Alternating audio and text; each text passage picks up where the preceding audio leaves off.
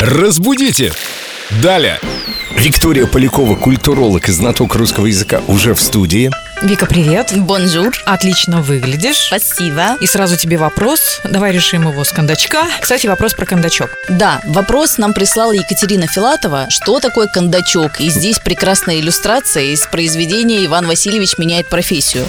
Действительно, есть там такое выражение, что вопросы-то с кондачка не решаются. А что это за кондачок вообще такой? Однажды мне так сказали в Москве. «Э, брат, такие вопросы с кондачка не решаются. Вот, то есть так, с наскоку сразу. Да. Надо обсудить. Да, сейчас разберемся. Но вообще-то с кондачка это такое русское, веселое, задорное выражение. Это такой родственник нашего авось. То есть само как-нибудь, само разрулится, само решится. И если очень сильно не погружаться в вопрос, А если само не решается, то мы попробуем решить с кондачка. Вот так вот, наскоком, да? Ну, смотри, то, что делается с кондачка, это делается легкомысленно, без очень сильного погружения в вопрос. То есть как-нибудь сейчас тут посмотрим, что-то В придумаем. принципе, как и все, в общем-то, делается. Секунду, друзья, я в мозговом штурме – это один из этапов придумывания чего-то нового и решения вопроса, который поставлен перед командой. Да, вероятно, такая версия тоже имеет место, но лингвисты не пришли ни к какому общему выводу об этимологии этого выражения, поэтому будем считать, что первый его источник – это как раз-таки